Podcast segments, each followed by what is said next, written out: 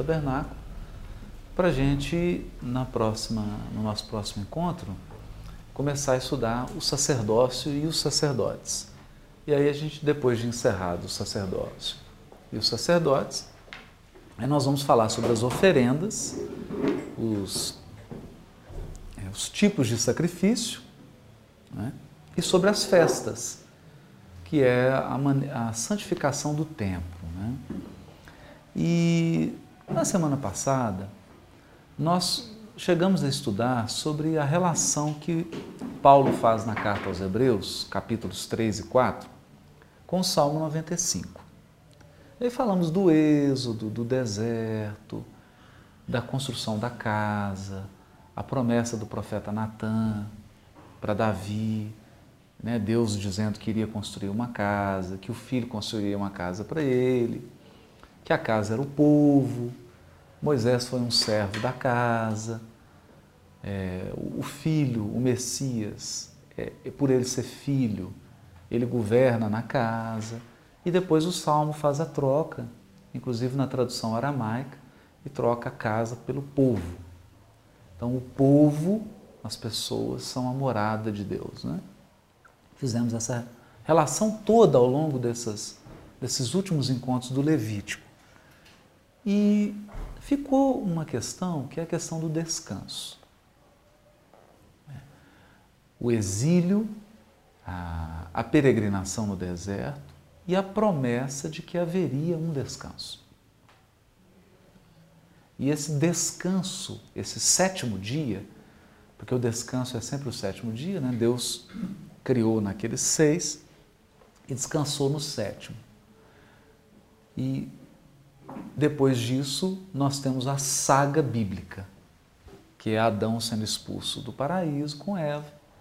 E toda a história, dilúvio, Noé, Abraão, quer dizer, tudo que se sucede posteriormente à saída de Adão e Eva do paraíso, é uma peregrinação, uma sucessão de exílios, de prisões, de peregrinar sem uma pátria, sem uma terra da promessa, só com fé, esperança, mas experimentando sempre o sofrimento, as tribulações, as provações e aquela promessa de um, de um grande descanso. É? Por que, que nós estamos falando isso? Olha, aqui eu estou. Hoje nós estamos recheados de coisas aqui. É, o Salmo 95 ele fala assim: ó, Hoje, se ouvirem a sua voz, não endureçam seus corações, como em Meribá, como aquele dia em Massá, no deserto, onde os seus antepassados me tentaram, pondo-me à prova, apesar de terem visto o que eu fiz durante 40 anos, suportei aquela geração e disse: Eles são um povo de coração errante, não reconhecem os meus caminhos. Por isso eu jurei na minha ira: jamais entrarão no meu descanso. Então, essa é, é a promessa. É interessante porque esse Salmo 95 ele é dividido em duas partes. Na maneira que os intérpretes têm de avaliar os salmos, né, eles costumam categorizar, dar categorias, tipos para os salmos. E esse aqui é um salmo que é uma típica procissão. As pessoas se reúnem, peregrinam, fazem uma procissão, louvando a Deus. Só que o curioso desse salmo é que ele começa todo mundo elogiando, louvando, dando graças a Deus e termina com Deus dando um puxão de orelha lembrando lá da tentação no deserto, lembrando desses dessa geração, né, que por 40 é, anos testou o Deus da promessa, não quis entrar, reclamou que não tinha comida, reclamou que não tinha água, reclamou que a terra era cheia de dificuldades, e aí eles não puderam entrar na terra da promessa, que é um símbolo do sétimo dia. Olha que interessante, isso é um símbolo do descanso, do sábado, o grande sábado. Então vamos guardar essa pecinha, né? Que é importante para a gente. É, o que tem a ver essa questão de um descanso num sábado? É? A primeira vez que uma semana, quer dizer, um período de sete dias, é apresentado na Bíblia, é no capítulo 1 do livro Gênesis. Então Deus começa a criar. Primeiro, segundo, terceiro, quarto, quinto. Sexto, cria o homem. E aí no sétimo, ele descansa da sua obra. Acontece que aqui nós temos uma, uma as, as belezas do texto. Né? O sol só foi criado no quarto. Então não tem como eu imaginar que eu estou tratando de dias de 24 horas, sete dias de 24 horas, porque o sol só foi criado no quarto dia. Então como é que você contou o primeiro, o segundo e o terceiro dia? Então aqui nós estamos diante, e aí vem os trocadilhos, né, a poesia da língua hebraica. Nós estamos diante de uma chavua. Né? A raiz é a mesma de Shabat, Shavuot, são semanas, Shavua, que é semana, né? o Shedet, que é o sete, e o descanso também. O Shabat é a mesma raiz. Então, a mesma raiz hebraica gera sete, semana, descanso, sábado, a mesma palavra. Mudando só as vogais, mas as consoantes são as mesmas. Então a gente já percebe claramente que nós estamos diante de uma de uma riqueza, né? de, um, de um artesanato literário. É claro que os autores desses textos, eles estão criando conteúdo, criando beleza literária, explorando uma palavra. Só que para além da beleza literária, tem profundos conteúdos espirituais.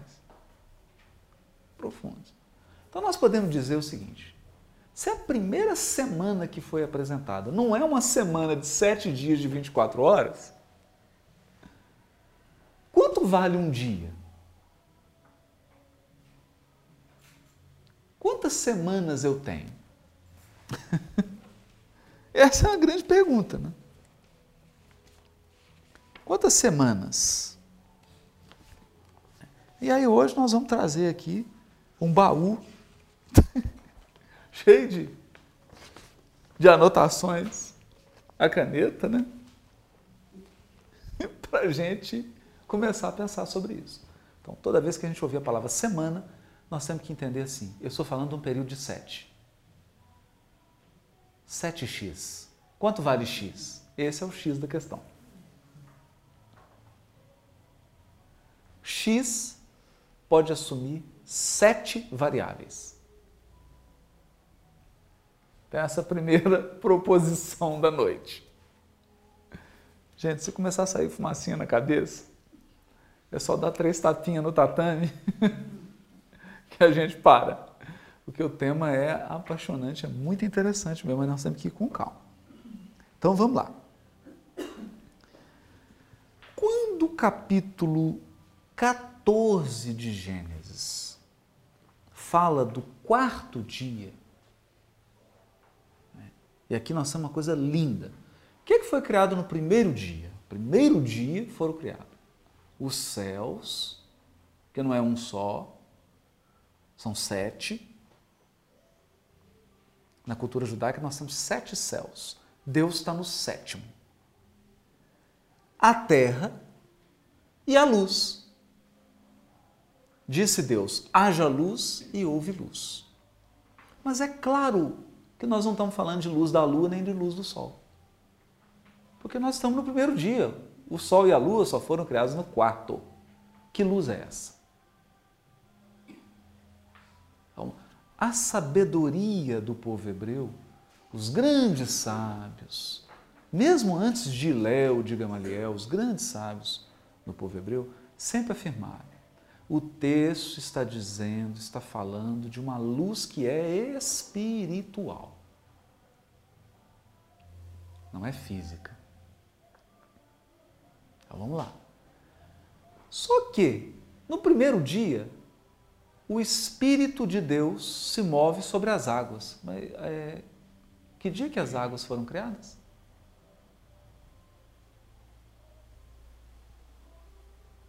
Não sabemos.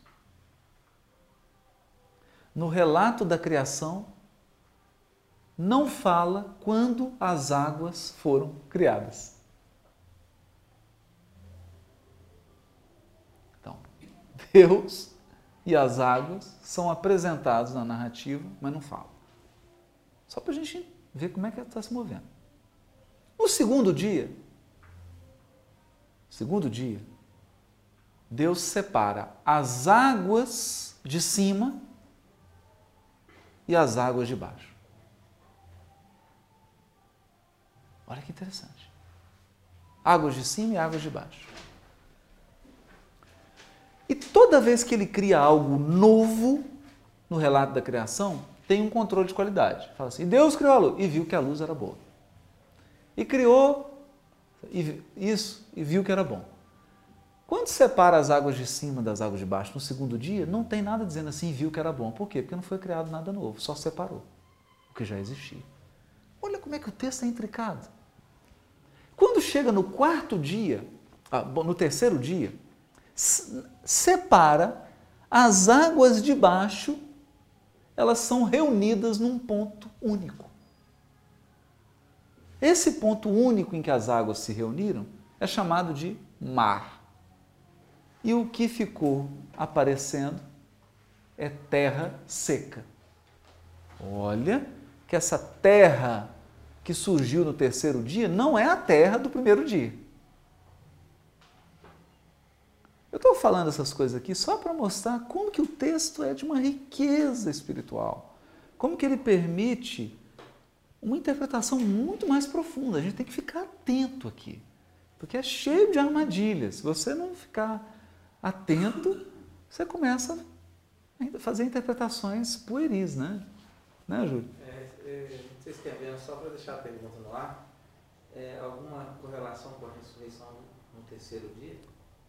Já pensou sobre isso? Não? Tem, tem, tem, mas não por causa desse contexto, por causa de, de outros contextos. Que aí está lá com Jonas, o profeta Jonas, mas tem, tem uma correlação sim. Tem, tem. Aí vamos lá. Quarto dia. Aí ele cria os luminares, Sol, Lua e as estrelas. Lembrando que na cultura do povo hebreu, e dos gregos e dos povos da época, né, o céu é uma coisa fixa, né? um firmamento é como se fosse uma tela. E as estrelinhas estão coladas lá. Eles não têm esse conceito de universo como a gente tem, né? Não tem isso. Para eles é um painel e as estrelas estão coladas no firmamento. Está né? Lá um firmamento. Obrigado. Então, quando cria, põe lá o sol, coloca a lua, coloca as estrelas, e aí dá a razão, a função.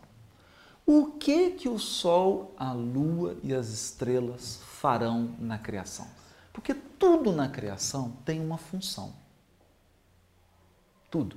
Por exemplo, quando são criadas as ervas, a relva, as ervas que dão semente e as árvores frutíferas, é dito qual é a função de, deles, desses três elementos: servir de alimento.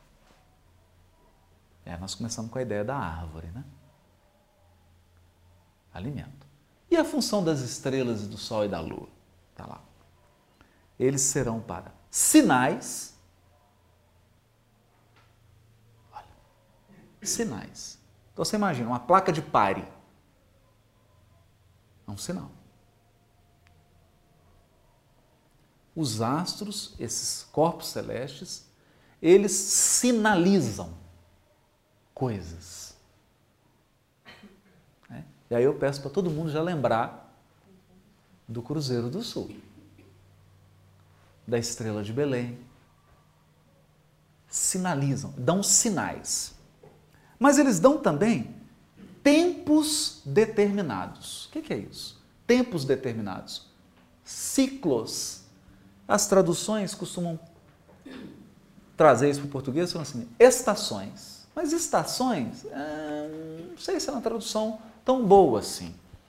Porque fala estação, você só pensa em primavera, verão, outono e inverno. Mas esses não são os únicos ciclos da natureza. A natureza possui inúmeros outros ciclos. Os ciclos são determinados por esses movimentos. Vamos ver o ciclo da Lua. Aproximadamente quatro ciclos de sete dias. Aproximadamente, evidentemente, nós estamos aqui falando de astronomia, né? Nós estamos falando de Bíblia. Então, os valores são aproximados. O ciclo da Lua é o ciclo menstrual. É o ciclo da fecundidade. Então, olha como é que esses corpos eles têm funções de marcar tempos determinados. Então, como pequenos ponteirozinhos do relógio. É. Então, sinais, tempos determinados. Que mais? Dias e anos dias e anos. Aí aqui a gente já fica assim curioso.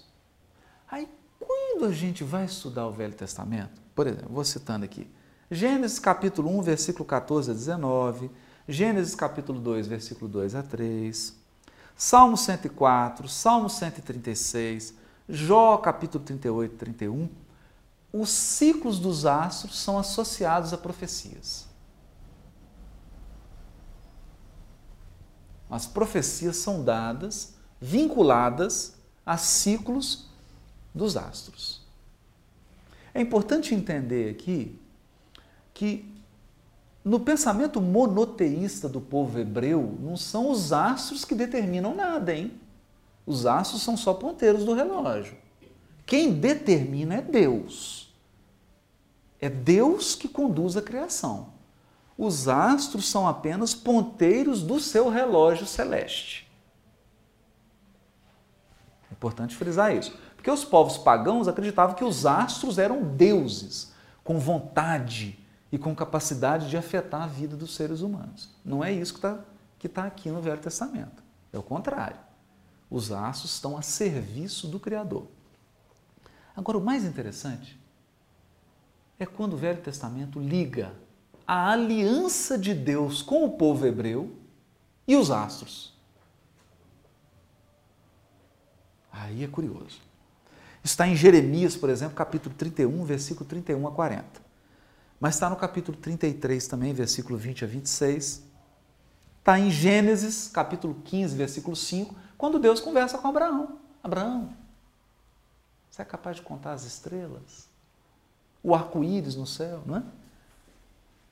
Então, o processo de escolha do povo hebreu e o projeto pedagógico de educação do povo hebreu, com vistas à educação de toda a humanidade, é vinculado aos ciclos dos astros. Sol, lua e estrelas.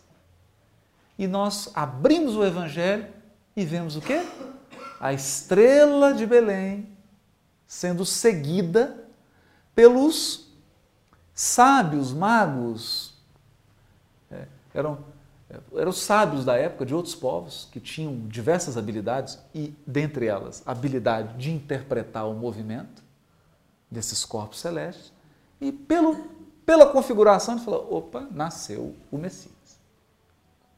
E ele nasceu em tal lugar. E foram ao encontro do Messias para ofertar-lhe aqueles presentes simbólicos lá. Né? Os três sábios da, da, da antiguidade. Né? Então tem sempre isso aqui. Só que quando a gente começa a analisar as profecias, a gente percebe que o sete é um negócio impressionante. Tudo é sete. Shabat, Descansa, sete. A semana, sete. Os dias da criação, seis, descansa no sete. As festas, tudo sete. Tudo sete. Né? A divisão das festas, duração, são todos períodos de sete. Todo o tempo, toda a comemoração do tempo dentro do povo hebreu se dá nas molduras do sete. Importante a gente frisar isso, né? Ok. Então, e aí a gente começa a pensar lá no André Luiza, a encarnação se completa com sete anos. A gente começa a pensar nos períodos de sete da vida do ser humano, etc. E e aí começamos o nosso estudo, que eu não vou aprofundar nisso aqui, porque nós estamos querendo falar só do descanso, que é o principal, é um tema importantíssimo de hoje, mas nós vamos falar aqui das semanas. Quantas semanas, então, nós conseguimos identificar nas profecias? Quantas semanas, entendendo que uma semana é um período de sete, sete x Quanto vale X? Então, depois de muito quebrar a cabeça, depois de muito pensar sobre isso, eu cheguei a uma conclusão. Está aqui anotada a caneta, né? Vamos ver. Que são sete tipos de semanas. As Shavuots. Sete Shavuots. Sete tipos de chavua. Bom, a primeira delas é a semana da criação. Porque é a primeira que é apresentada, está em Gênesis capítulo 1 e capítulo 2. Quanto vale o dia na semana da criação? Gente, essa é a resposta mais fácil de todas da Bíblia. Não sei. Não sei. Não sabemos. Porque essa é a semana divina, a semana da criação. A semana divina são os dias da criação, se referem a períodos desconhecidos por nós. Nós não sabemos. essa fica como a, moldura. Porque tudo vai entrar dentro dela. Não é? Tudo entra nela. Ela é o padrão, o modelo de tudo. Não é? Cheirinha, está complicado, Cheirinha? Não, está indo. Está indo? Está indo. Está indo. Então, então. Já que está indo, então vamos. Eu vim hoje falar da próxima. Depois da semana da criação, que são 7x e nós não sabemos x, nós vamos para a próxima semana. Qual que é a próxima semana? É o 7 vezes x, x igual a. Vamos lá. É muito x. Não, x é o, é o x, né? Nós vamos preencher. Então vamos lá. Se a gente for no Salmo 90, Salmo 90, versículo 4, diz assim: De fato, mil anos para ti são como o dia de ontem que passou como as horas da noite, como uma correnteza, tu arrasta os homens. Quanto vale X? Mil. Então vamos lá? Todo mundo relaxa, respira. Fundo. Primeira semana, semana da criação, sete dias. Quanto vale o dia? Não sabemos, porque é um dia divino. Nós não sabemos quanto é. Segunda semana é a semana em que um dia equivale a mil anos. Então, sete vezes mil? Essa semana dura sete mil anos. Sete mil anos. Mas não está só no Salmo 90, não, e, 4, e versículo 4, não, hein? Está em Apocalipse também, capítulo 20. Para quem está anotando. Apocalipse, capítulo 20. Hoje eu trouxe todas as anotações aqui, a caneta. Vai ficar uma coisa assim bem avacalhada mesmo.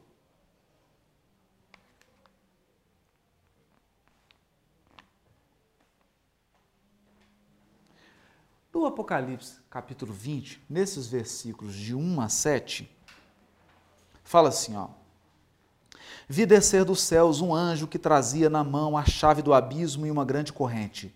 Ele prendeu o dragão, a antiga serpente, a serpente lá do jardim do Éden. Prendeu a antiga serpente, que é o diabo, Satanás, e o acorrentou por mil anos. Lançou-o no abismo, fechou-o e pôs um selo sobre ele para assim impedi-lo de enganar as nações até que terminasse os mil anos. Depois disso, é necessário que ele seja solto por um pouco de tempo. Volte aqui. Essa é a passagem do Apocalipse. Só que se a gente for na segunda carta de Pedro, Segunda Epístola de Pedro, capítulo 3, versículo 8. Para quem está anotando aí, olha. Pedro fala assim: Não se esqueçam disto, amados.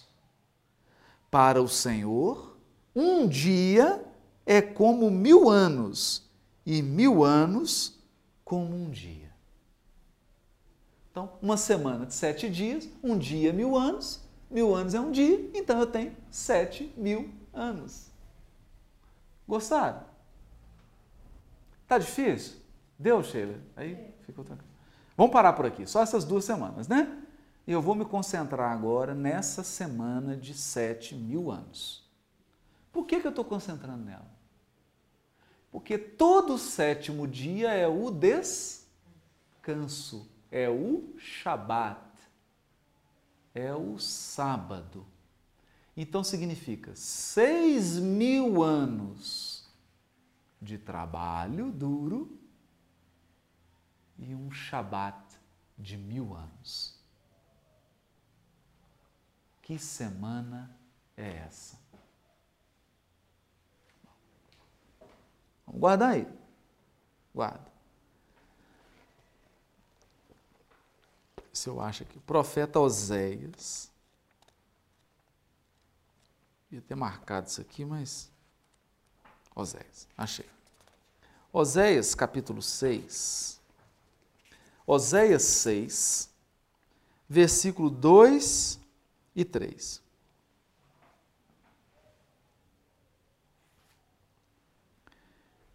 Vou, vou, ler o versículo 1, vou ler o, o capítulo 6, o início de Oséias. Agora, muita atenção.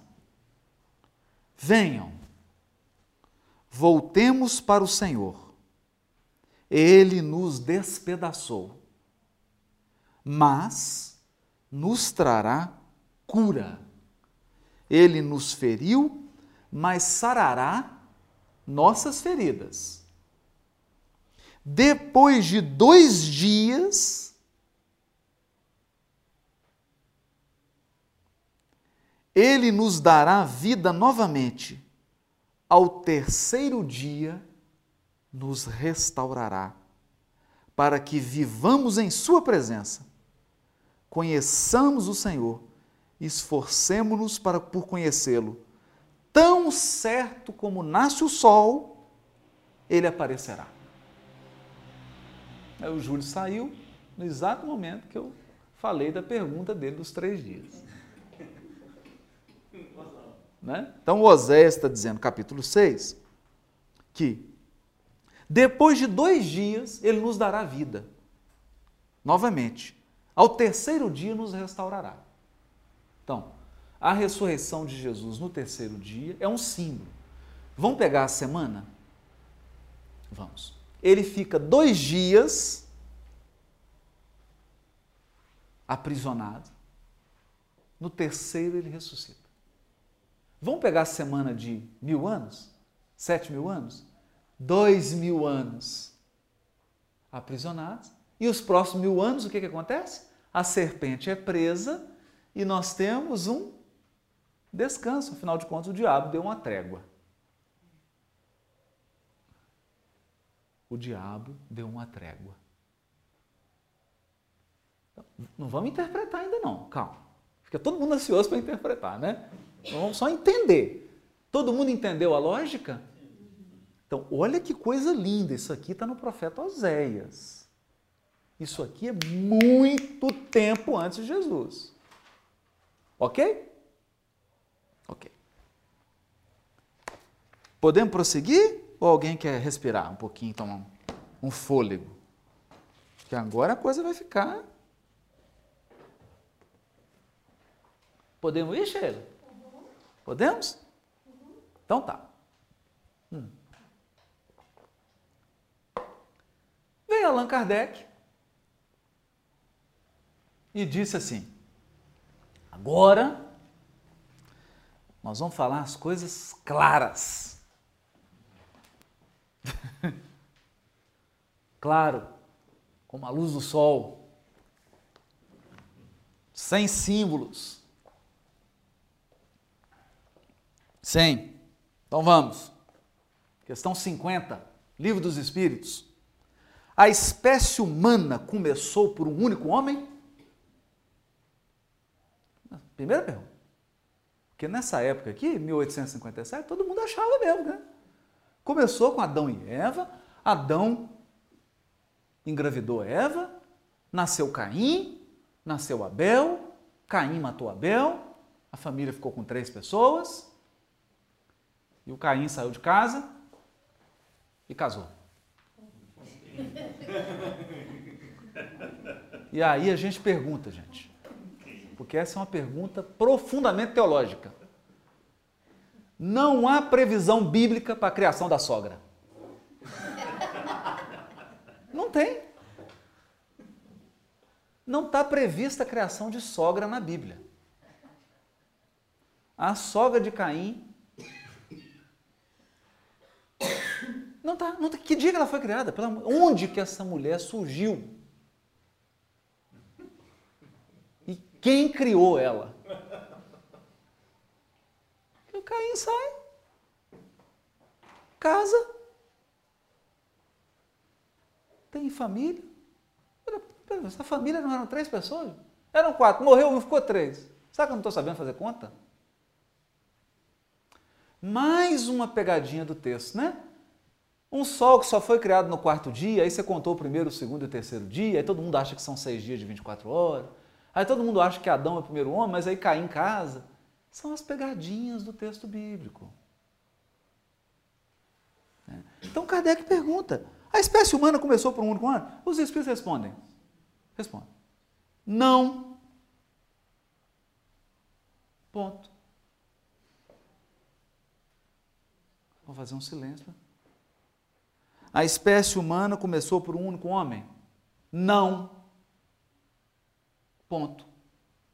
E continua. Aquele a quem chamais Adão não foi o primeiro, nem o único a povoar a terra.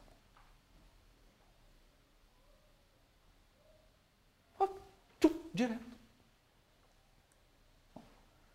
Pergunta: Pergunta. Quando eu abro a história que está no capítulo 3 de Gênesis, Adão e Eva, eu estou estudando povoamento da terra?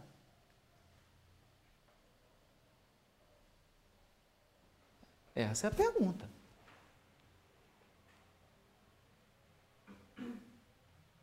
Quer dizer que o texto bíblico foi escrito por antropólogos? É o povoamento da terra que esse texto está contando? É sobre isso? Não é. Só que aí, gente, Kardec faz a mais enigmática e curiosa pergunta. Porque os espíritos responderam: Adão não foi o primeiro homem, nem foi o único. Claro, né? tem a sogra de Caim, tem o sogro de Caim, tem a mulher de Caim. Ele não foi nem o primeiro, nem o único. Mas aí Kardec pergunta: 51, questão 51. Poderemos saber em que época viveu Adão?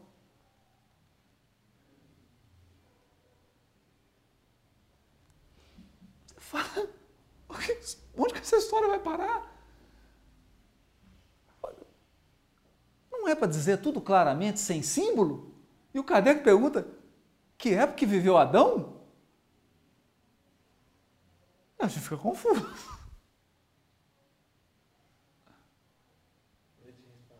Adão não é um símbolo? Ah, não. Foi isso que o texto disse. O texto falou que ele não foi nem o primeiro, nem o único. O texto não fala que ele não foi. Então Kardec pergunta: em que época viveu Adão? Aí os Espíritos respondem: mais ou menos. Aqui eu preciso chamar atenção para essa, essa expressão. Mais ou menos. Não é exato. Mais ou menos na época que lhe assinalais. Lhe assinalais? Alguém sabe? Quem que assinalou isso? Eu estou conversando com quem? Não, quem que assinalou? Você sabe, Tiago? Foi você que pôs a data do nascimento do Adão? Não. Mais ou menos na época que ele assinalais. Cerca de aproximadamente 4 mil anos antes do Cristo. Opa, opa. Segura. Segura. Nós temos um problemão aqui agora. Problemão. Eu vou mostrar o tamanho do problema. Não, mas não é isso não. Deixa eu mostrar o tamanho do problema.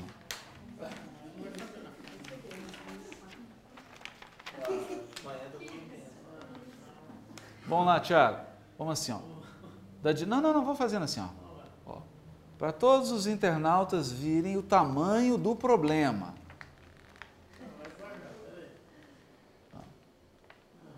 Estou voltando. Gente, eu vou precisar de alguém que me ajude aqui atrás, aqui. Só um pouquinho, segurar aqui. Só um pouquinho aqui, para a gente mostrar para as pessoas. Gente, só um pouquinho. O que, que, é isso? Ô, Júlio, você desculpa te usar de, de, de, te usar de quadro, né? De clipes. Esse gráfico foi conseguido por mim na Sinagoga Judaica de Belo Horizonte com o Rabino Alanati. Um abraço para ele, um beijo no coração dele. Rabino Alanati, pessoa maravilhosa, me deu essa, que é uma tabela, que é uma carta histórica que vai da criação até o fim dos dias. Que dias? Essa tabela dura primeiro milênio, segundo milênio, terceiro milênio, quarto milênio, quinto milênio, sexto milênio e um sábado da Terra. Ou seja, esse é um gráfico de sete mil anos. E com quem começa essa história? Adão. Então, a semana de sete mil anos, nós podemos dar um nome para ela: Semana de Adão ou Semana Adâmica.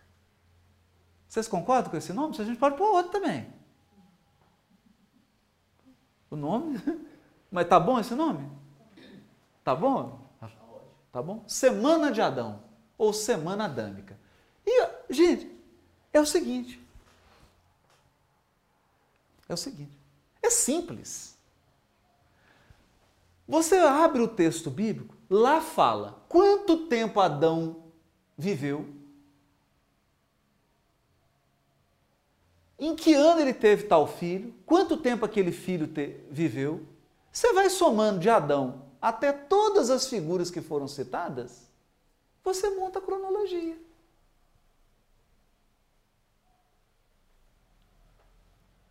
É simples. Você vai somando data. Então aqui, olha que coisa bonita. Vou pegar só mais alguma coisinha aqui, ó. Então eu tenho aqui, ó. Por exemplo, no pr primeiro milênio, aqui, ó, primeiro, segundo milênio é o milênio do caos, né? Porque tem dilúvio, tem um tanto de coisa. Terceiro milênio e o quarto milênio, milênio da Torá. Quinto e o sexto milênio é a era messiânica. Isso aqui é um gráfico judaico.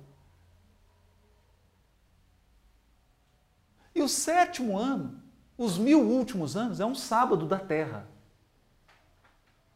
É, alguém já ouviu falar num autor francês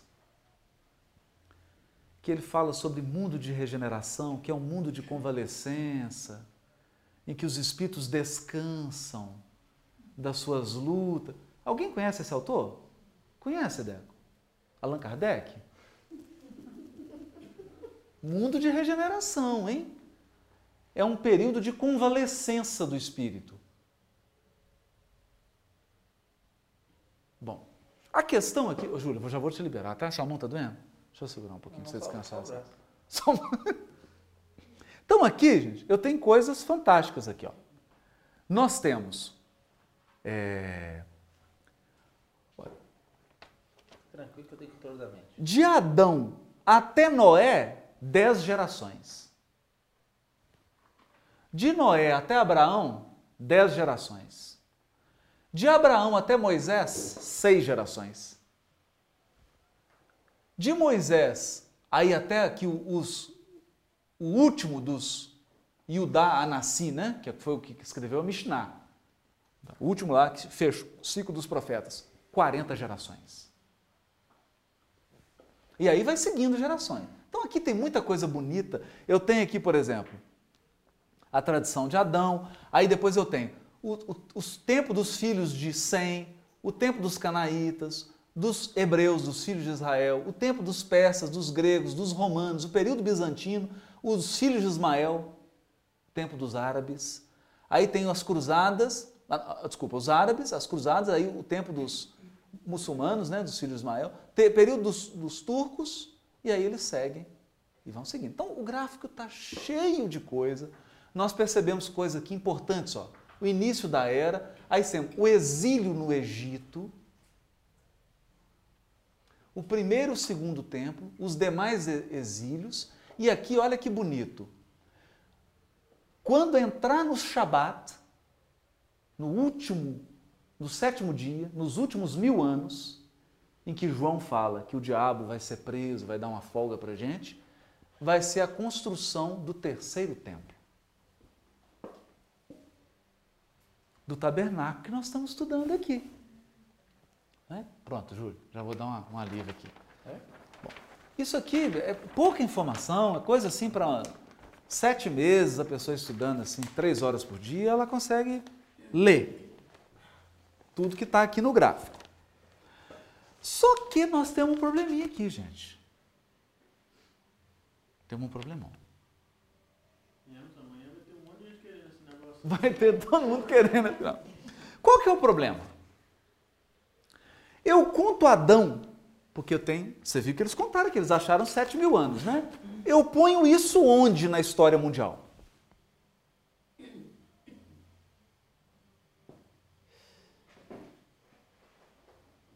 Sabe quando vai dar, sabe quando que vai entrar no sétimo dia para o povo judeu? 2240 depois de Cristo.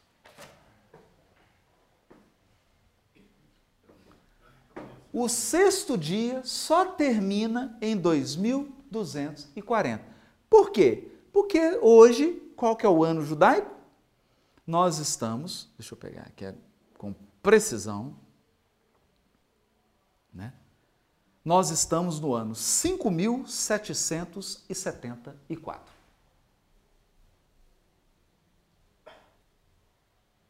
Cinco mil setecentos e setenta e quatro. Quem tem uma calculadorazinha aí? Seis mil menos cinco mil setecentos e setenta e quatro. Faltam quantos anos para encerrar para chegar nos seis mil? Seis mil menos cinco sete sete quatro. Cinco sete sete quatro. Hã? 226 anos. Faltam 226 anos para chegarmos no Shabat, no descanso da terra. Para terminar, e a terra vai, a era messiânica. Um peri... Calma, calma. Calma, calma. Então faltam 225 226 anos. Agora eu queria chamar a atenção, agora, muita atenção nessa hora, gente, muita calma nessa hora.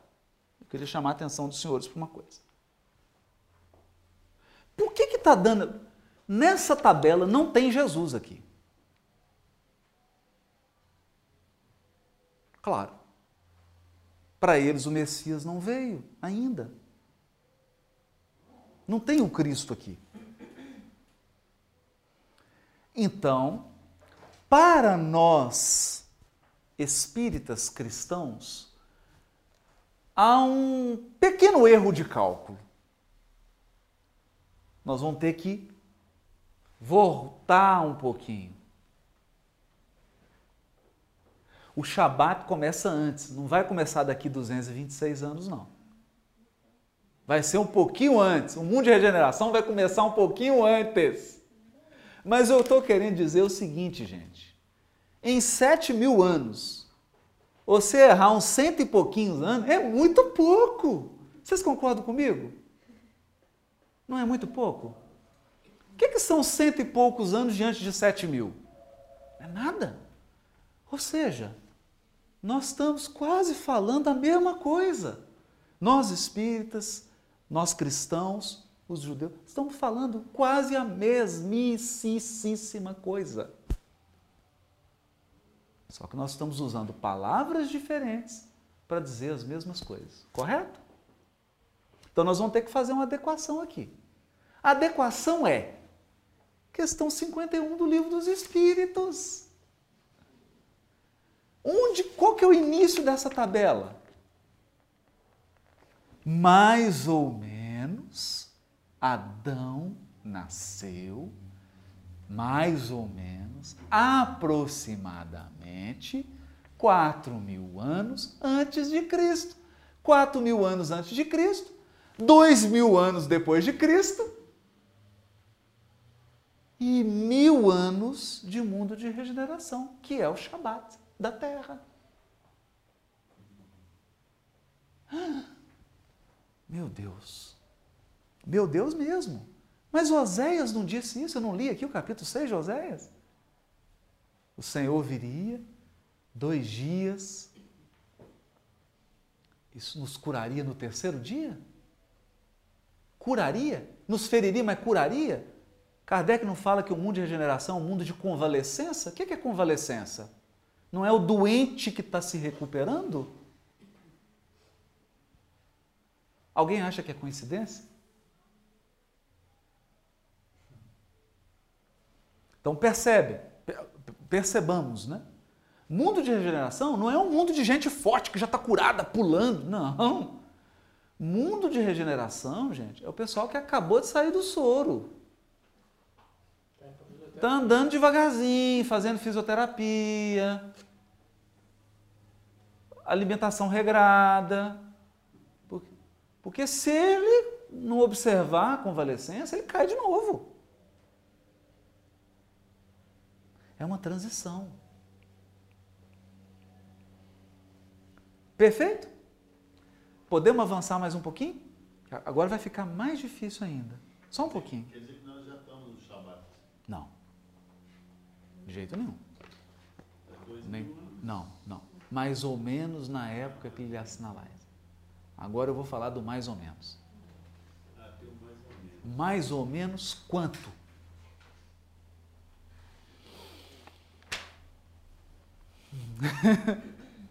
Porque agora é o seguinte: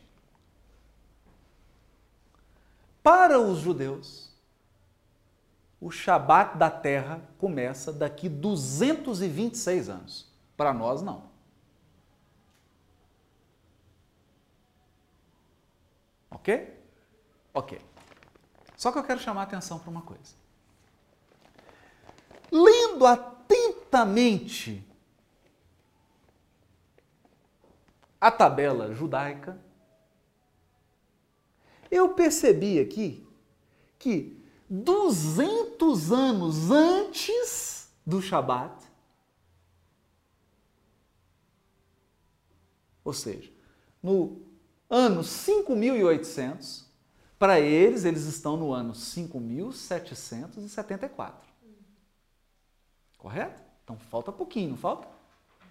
Falta pouquinho para chegar nos 5.800, no ano 5.800 dos judeus. Quando entrar nesse ano 5.800, eles têm 200 anos que eles chamam de os eventos dos últimos dias. Últimos dias que antecedem o Shabat. 200 anos. Vamos, vamos gravar essa data? Todo mundo repetindo em voz alta: 200 anos. 200 anos. 200 anos.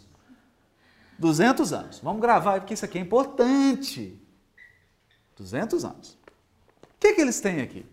Uma guerra entre Gog e Magog, está lá no Apocalipse. A vinda do Messias para reconstruir o terceiro templo.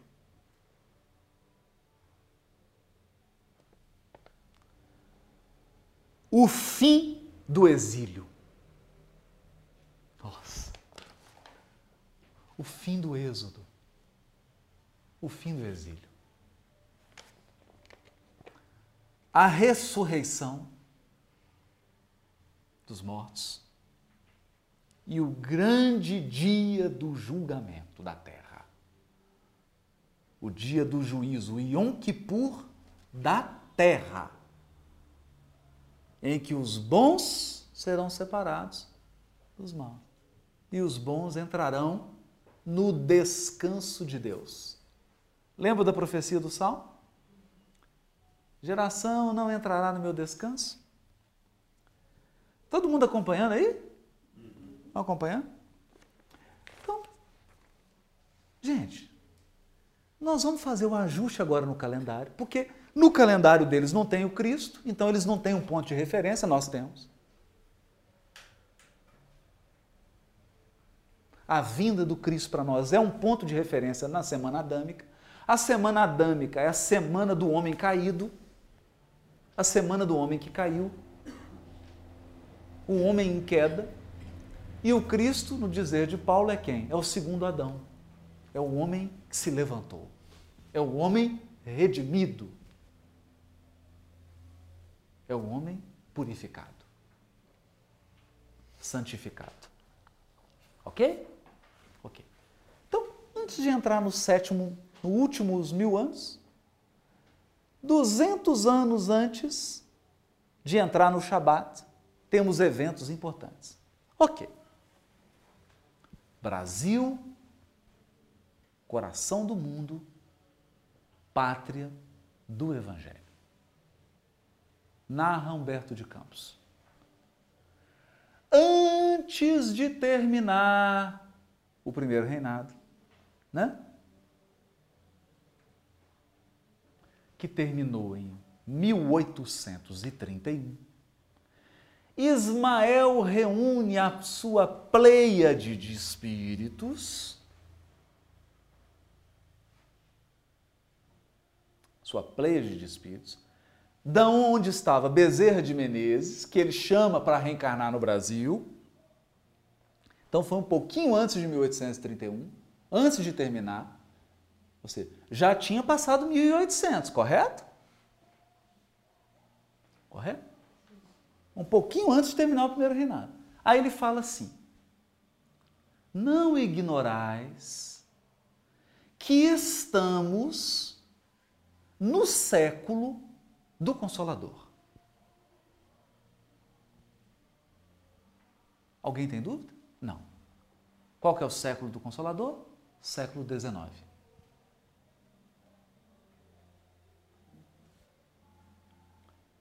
Nós ignoramos isso? Não. Consolador veio ao mundo em 1857, com a publicação de O Livro dos Espíritos. Não ignoramos que estamos no século do Consolador. Serão 100 anos preparatórios dos próximos 100 anos. É, 100 mais 100 é quanto? O que, é que nós repetimos aqui antes? 1857 mais 100, 100 anos preparatórios. 1957 a 2057, 200 anos. Quanto que começa o Shabat? 2057.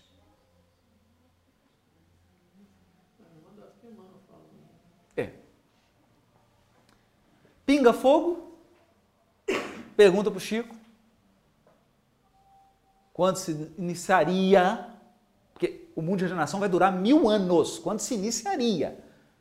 Então, o mundo de regeneração, quando que a plantinha vai aparecer?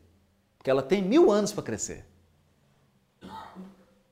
Quando que ela aparece? Diz Emmanuel, o Chico no Pinga Fogo. Emmanuel nos diz por volta do ano 2057. Então, o que, nós vamos fazer com a tabelinha aqui? Nós vamos dar uma puxada para cá, uma puxadinha. Porque para eles, daqui 26 anos começam os 200 anos. Para nós, já está quase terminando. Termina os 200 anos em 2057. Nós já estamos no segundo período aqui dos 200 anos, que antecedem o Shabat. Então, os últimos 200 anos do sexto dia, os últimos 200 anos do sexto dia, para nós começou em 1857. E é tudo que Emmanuel diz no Caminho da Luz. O século que passa efetuará a separação das ovelhas e dos bodes. Efetuará a separação dos espíritos. Fará a renovação. Ok? Todo mundo acompanhou? Pode complicar mais um pouquinho só? Só mais um pouquinho? Pode? Se um dia é mil anos e um dia tem 24 horas, quanto que é uma hora na semana dânica? Gente. Todo dia tem 24 horas. Na semana adâmica, um dia tem mil anos. Mil dividido por 24, quanto vale a hora? 41,666. Vamos arredondar? 40 e dois anos. 42 anos vale a hora. 2057 menos 42? 2015. Trabalhadores da última hora. Quem são?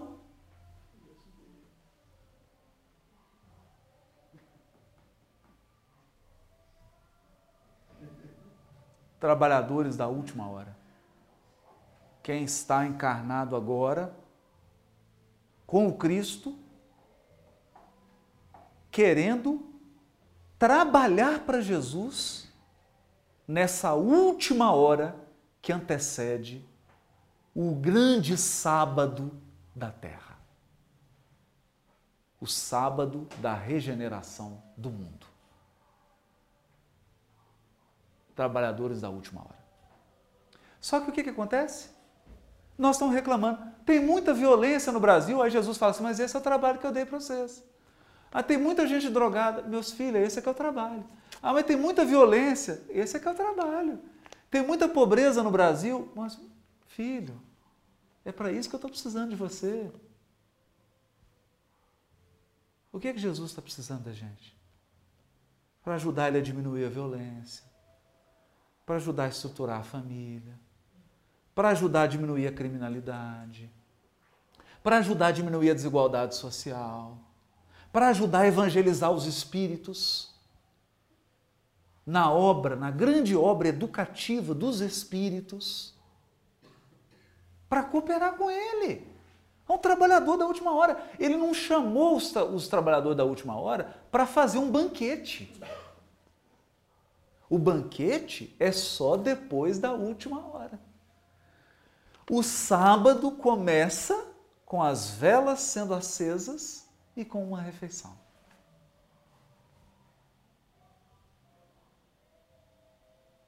Falta uma hora e alguns minutinhos. Temos que trabalhar. Fazer em 42 anos o que não foi feito em 6 mil, que é evangelizar o nosso coração.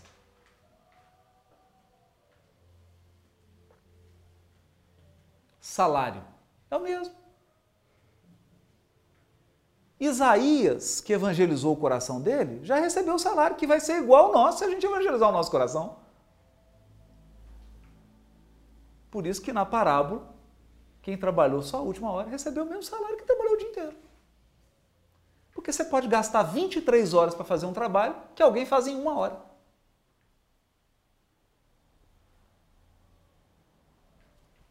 É. Nossa. E os acontecimentos aí que vão ser puxados também? É vão ser puxados. A partir do ano que vem.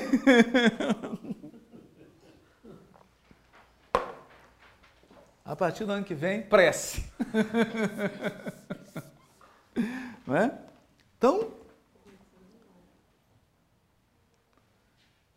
está todo mundo vivo aí, em, pé? Então, então. Vamos mais um pouquinho? Mergulhar mais um pouquinho ou já todo mundo sem ar? Já está todo mundo. Cilindro cheio. Cilindro cheio. Bom, agora, gente, quero mostrar aqui Talmud da Babilônia, Tratado Sanhedrin.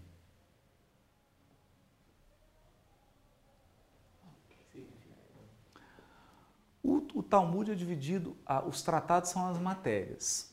E o Sanhedrin, que é o Sinédrio, o Tratado do Sinédrio, ele fala do Yom Kippur da terra, do julgamento, do dia, do dia do julgamento, em que haverá uma grande aferição do planeta, fala da era messiânica, da, do mundo vindouro, que é o que a gente chama de mundo de regeneração, fala desses assuntos todos. Né?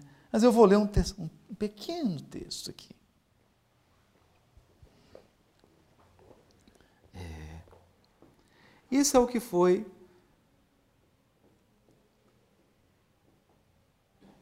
dito pelo Rabi Eliezer a era messiânica, a era messiânica será nos últimos 40 anos.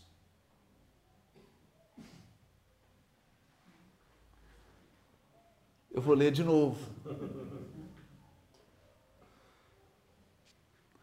A era messiânica será nos últimos 40 anos. Agora tem que provar. Toda vez que um sábio afirma algo, ele tem que provar com um versículo do Velho Testamento. Qual versículo que ele pega para provar? Salmo 95, que é o que nós estamos estudando. Aí ele cita: Como está escrito? Por 40 anos eu carregarei uma geração.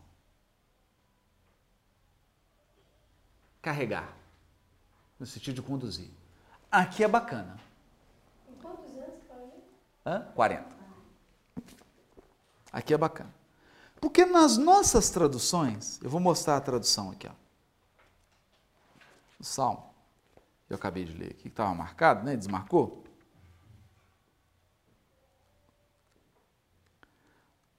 Olha como é que tradutor, como é que essa tradução de João Ferreira traduz? Durante 40 anos fiquei irado contra aquela geração. Nada disso. Fiquei irado. O texto hebraico fala, suportei. Só que o Rabi Eliezer, ele pega a raiz da palavra, né,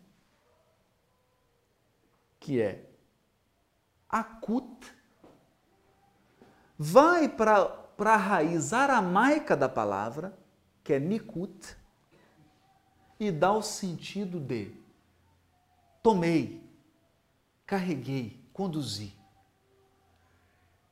Então o que, que ele diz? A era messiânica, os grandes acontecimentos antes de entrar no Shabat serão 40 anos antes. Isso significa que, seguindo a questão 52 do Livro dos Espíritos, seguindo a revelação de Ismael, 100 anos preparatórios dos próximos 200 anos, fazendo o ajuste nessa tabela aqui, falta pouco para a gente entrar na chamada era messiânica que vai preparar a terra para o Shabat. É claro, né, gente, que isso tudo é uma simbologia, né? esperando eventos miraculosos, coisas miraculosas. Por quê? Porque o Kardec já explicou isso tudo. No último capítulo do livro A Gênese, que é o último livro que ele escreveu, o último capítulo se chama São Chegados os Tempos. Então, até o Kardec sabia, né? Kardec já sabia. São chegados os tempos. Que tempos? Que tempos são chegados? O Shabat da terra. O descanso prometido. A terra da promissão. A terra da promessa. Quem vai herdar essa terra? Os brandos, os pacíficos, os mansos. Não é o que está na, nas bem-aventuranças? Os brandos herdarão a terra? Os pacíficos? Essa terra, a terra regenerada. A terra de pacificadores, de pacíficos, de brandos, de misericordiosos, de limpos do coração. É. E aqui ah, isso aqui está na página 99A do Tratado Sanhedrin. 99A. E aí tem outras opiniões, aí fala que 70 anos, aí tem várias coisas, mas essa aqui é interessante, né? Porque vem bem assim a calhar nas nossas reflexões aqui. E por que, que nós estamos falando isso tudo? É? Porque nós estamos agora vivendo momentos decisivos da evangelização da terra. E qual foi o recado de Paulo na carta aos Hebreus? Ele diz assim: Hoje, hoje, quando ouvires esse chamado, não endureçais os vossos corações. Porque o que nós estamos percebendo, Júlio? Os espíritas estão endurecendo o coração estão deixando de acreditar nas profecias que eles têm, nas promessas. As promessas do velho, do novo, do velho, que é esse salmo, tudo isso aqui que nós estamos lendo, as promessas do novo, que é lá a segunda carta de Pedro, carta aos Hebreus, que fala: calma, o Senhor um dia como mil anos, não é isso que Simão Pedro fala? Calma, o Senhor vem, não tenham pressa. E hoje nós temos lá a Gênese de Kardec, são chegados os tempos. falando do mundo de regeneração e estão os espíritas estão sem fé, sem esperança, achando que o Brasil está muito violento, tem muita corrupção, tem muito problema político, que está cheio de problema, porque Deus abandonou o mundo. Jesus não é mais governador da terra. Ismael está de férias.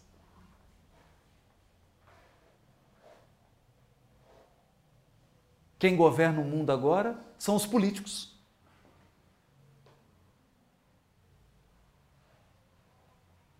Então, a gente queria terminar essa reflexão de hoje dizendo assim: corre o risco de hoje, quando alguns ouvirem isso, endurecerem o coração e não entrarem. Não entrarem na terra prometida, no mundo de regeneração. Por quê? Por medo, enterrou o talento, por covardia, por falta de fé ou por falta de disposição do trabalho. Falta uma hora de trabalho e vai ser a uma hora mais difícil da Terra. É, não sei, não tenho. Quando você falou agora de estar na Terra prometida, tem a ver com a, corrida que manda lá ver como é que está a situação, onde entrar e. Isso, é isso aí. relação. É isso, Júlio. Por, que, por que, que o Paulo pega o Salmo 90, 5? O que, que ele fala? Quando Deus mostrou a terra, eles chegaram e falaram: Nossa, mas o povo está aí, é muito violento. Tem muita dificuldade aí. Tem muita. E começa a pôr defeito na terra. Aí Deus vira e diz assim: Essa geração não entrará. E ela vai ficar peregrinando por 40 anos. Eu não estou rogando praga. Eu não estou rogando praga. Aqui, esse trecho que eu li, eu vou ler um parágrafo antes. O, alguém pergunta ao Rabi Abarru: quando virá o Messias? Ele fala assim: quando a escuridão cobrir as pessoas. Aí a pessoa pergunta: o senhor está me amaldiçoando? Ele diz: Não, não estou te amaldiçoando. Eu estou apenas lendo. Lendo o quê? Quem está anotando? Isaías, capítulo 60, versículo 2.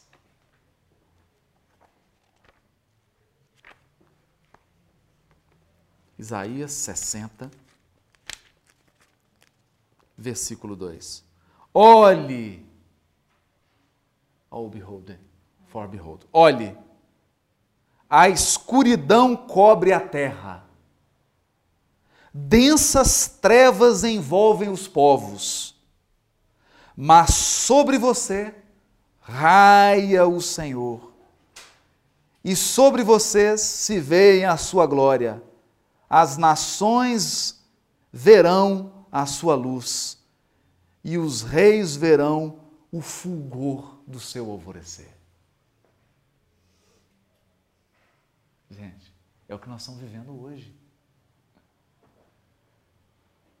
A escuridão cobriu a terra. A corrupção, a violência, o ódio, a desestruturação das famílias. As pessoas estão fazendo coisas hoje que elas nunca foram capazes de fazer. Nós nunca tivemos tanta maldade no ser humano como hoje. A escuridão cobriu a terra. Só que, Júlio, nós temos um risco.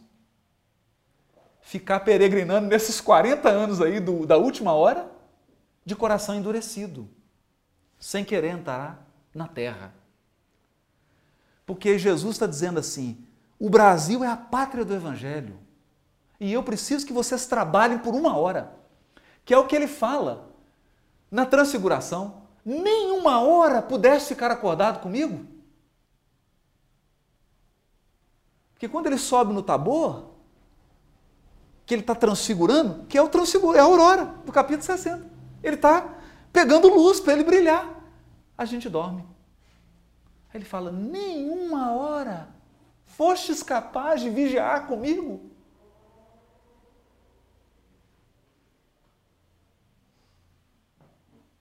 Será que nós não vamos ser capazes de ser fiel a Jesus? 42 anos. 42 anos só. Uma horinha. Aí nós estamos pondo defeito na terra da promessa. Mas eu não posso falar mais que já é tema do seminário. Sábado que vem. Domingo que vem. Brasil, coração do mundo, pátria do Evangelho. Vamos parar de pôr defeito na terra da promissão. Parar de testar Deus. Está faltando comida, não está tem água. Aí ele jorra maná. Faz a rocha brotar água. E a gente endurecendo o coração. E as trevas cobrindo o mundo. Mas tem que cobrir mesmo. Tem que cobrir. O mundo tem que descer no fundo do fundo do fundo do fundo do poço. E não desceu ainda. Falta um pouco. Vai piorar um pouquinho mais. Não estou dizendo isso só por mim. Tive a oportunidade, inclusive, de conversar com o Divaldo e trocar essa ideia com ele. Ele falou assim: ó, vai piorar porque tem que saturar do mal na terra. O mal tem que saturar de ficar insuportável. Quando a maldade ficar absolutamente insuportável, insuportável, aí começa a mudar. Então, falta um pouquinho ainda. Vai piorar. E vai melhorar. Então, para encerrar, já passou do tempo, já virou uma vacalhação esse negócio, hein? Não fala mais nada. Controlar esse pessoal que fica falando aí, porque a pessoa entusiasma, começa a gritar e. Paulo de Tarso, capítulo 4, Epístola aos Hebreus. Visto que nos foi deixada a promessa de entrarmos no descanso de Deus, que nenhum de vocês pense que falhou, pois as boas novas, o Evangelho, foram pregadas também a nós, tanto quanto a eles. Mas a mensagem que eles ouviram de nada lhes valeu. Está falando lá dos, dos rebeldes lá, do deserto. Pois não foi acompanhada de fé por aqueles que a ouviram. Pois nós, os que, os que cremos, é que, entra, é que entramos naquele descanso, conforme Deus disse Assim jurei na minha ira, jamais entrarão no meu descanso. Embora as suas obras estivessem concluídas desde a criação do mundo. As obras de Deus já estão concluídas. Ele já entrou no descanso dele. Nós temos que entrar no descanso de Deus. Pois em certo lugar ele falou sobre o sétimo dia nessas palavras. No sétimo dia descansou de toda a obra que realizara. E de novo, na passagem citada há pouco, jamais entrarão no meu descanso. Portanto, resta entrarem alguns naquele descanso. Nós temos que entrar no descanso de Deus. E aqueles a quem anteriormente as boas novas, o evangelho foram pregados, não entraram por causa da desobediência. Por isso Deus estabelece outra vez um determinado dia, chamando hoje.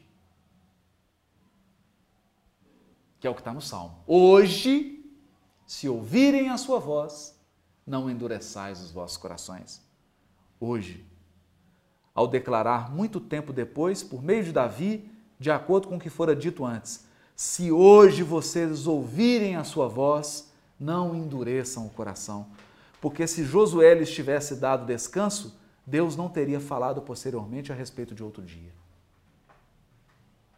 Assim, ainda resta um descanso sabático para o povo de Deus, pois todo aquele que entra no descanso de Deus também descansa das suas obras, como Deus descansou das suas. Portanto, esforcemo-nos por entrar nesse descanso, para que ninguém venha cair seguindo aquele exemplo de desobediência. Fim. Quem quer fazer a prece?